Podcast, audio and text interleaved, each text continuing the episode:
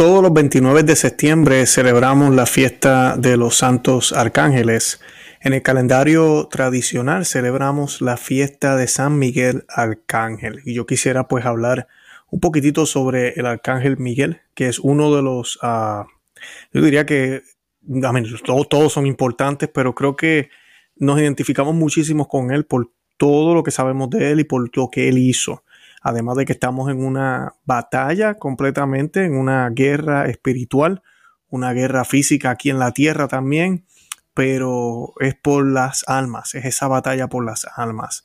Y los 29 de septiembre, pues el nombre de San Miguel Arcángel debería resonar en nuestra mente. El nombre de Miguel en hebreo quiere decir quién es como Dios. Recuerda la batalla que se libró en el cielo entre el arcángel príncipe de la milicia celestial y el demonio. En la gigantesca lucha entre el bien y el mal que continúa en la tierra, les corresponde a San Miguel ayudarnos y librarnos. La iglesia invoca a San Miguel como su defensor. Dios a veces usa como mensajeros a aquellos que siempre están con Él, como espíritus. Los que anuncian noticias de menor importancia se llaman ángeles. Los encargados de entregar mensajes más importantes se llaman arcángeles. Por eso es que la Virgen María no se le envió un ángel común, sino el arcángel Gabriel, pues para la entrega de este mensaje, el más sublime de todos, era apropiado que se enviara al ángel más alto. Sus nombres individuales también se dan para indicar el tipo de ministerio en el que cada uno es poderoso. Siempre que se debe realizar alguna misión que requiere de un gran poder, aparece San Miguel. A partir de sus acciones y su nombre, debemos entender que nadie, absolutamente nadie, puede hacer lo que solo Dios tiene el poder de hacer.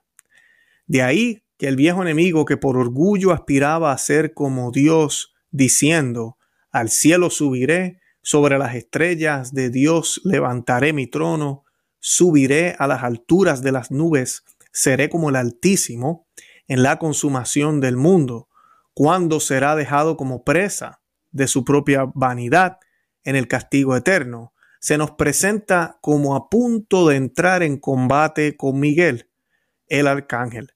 Según las palabras de San Juan, y se hizo guerra en el cielo, Miguel y sus ángeles pelearon contra el dragón. Eso está en Apocalipsis 12, 10, 12 7.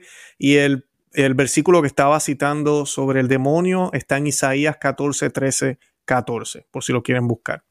De manera similar, Gabriel, cuyo nombre significa fuerza de Dios, fue enviado a la Virgen María para anunciar la venida de aquel que, aunque se dignó asumir la apariencia de humildad, llegaría para vencer a los espíritus etéreos. El nombre de Rafael, que es el otro arcángel, se interpreta como medicina de Dios porque tocó los ojos de Tobías para sanarlos y disipó la oscuridad de su ceguera defendiéndonos en la lucha, Arcángel San Miguel, para que no perezcamos en el tremendo juicio. Aleluya. Y la oración de San Miguel, Arcángel, que fue compuesta por el Papa León XIII en octubre 13 de 1884, el Papa León XIII experimentó una visión horrible y debido a esta visión horrible es que él compone la oración.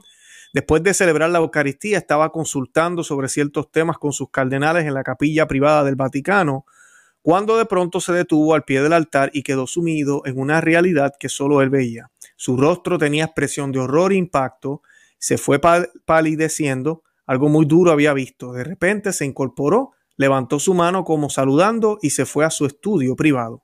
Lo siguieron y le preguntaron, ¿qué le sucede, su santidad? ¿Se siente mal? Él respondió, ¿qué imágenes tan horribles se me ha permitido ver y escuchar? Esas fueron las palabras del Papa León XIII.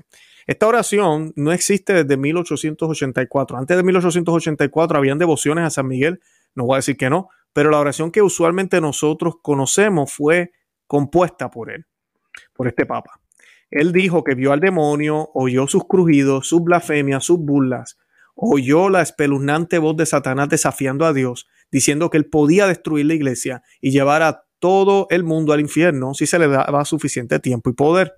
León XIII pudo comprender que si el demonio no lograba cumplir su propósito, sufriría una derrota humillante. Vio a San Miguel Arcángel aparecer y lanzar a Satanás con sus legiones en el abismo del infierno. él vio todo esto. O sea, es como un resumen de lo que, de lo que, de lo que sucedió, de lo que sucede y sigue sucediendo y de lo que sucederá. Y de lo que ya sucedió. Después de media hora, León XIII hizo llamar al secretario de la congregación para los ritos y entregando a este una hoja que contenía la oración por él escrita, le ordenaba hacerla, imprimir y enviarla a todos los obispos del mundo. Y yo quisiera que le hiciéramos ahorita un momentito, así que les pido que eh, nos pongamos en eh, posición de oración y esta oración la hacemos en el nombre del Padre y del Hijo y del Espíritu Santo. Amén. San Miguel Arcángel, defiéndenos en la lucha, sé nuestro amparo contra la perversidad y acechanzas del demonio. Que Dios manifieste sobre él su poder es nuestra humilde súplica, y tú, oh príncipe de la milicia celestial, con el poder que Dios te ha conferido, arroja al infierno a Satanás y a los demás espíritus malignos que vagan por el mundo para la perdición de las almas. Amén. En el nombre del Padre y del Hijo y del Espíritu Santo.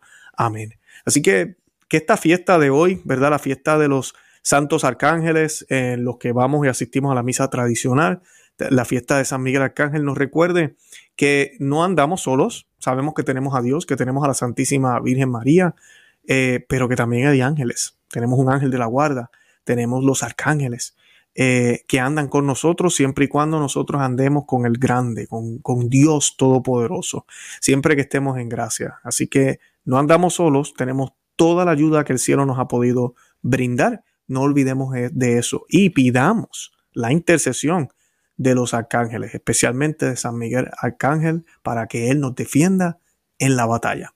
Que Dios los bendiga. Santa María, ora pro nobis.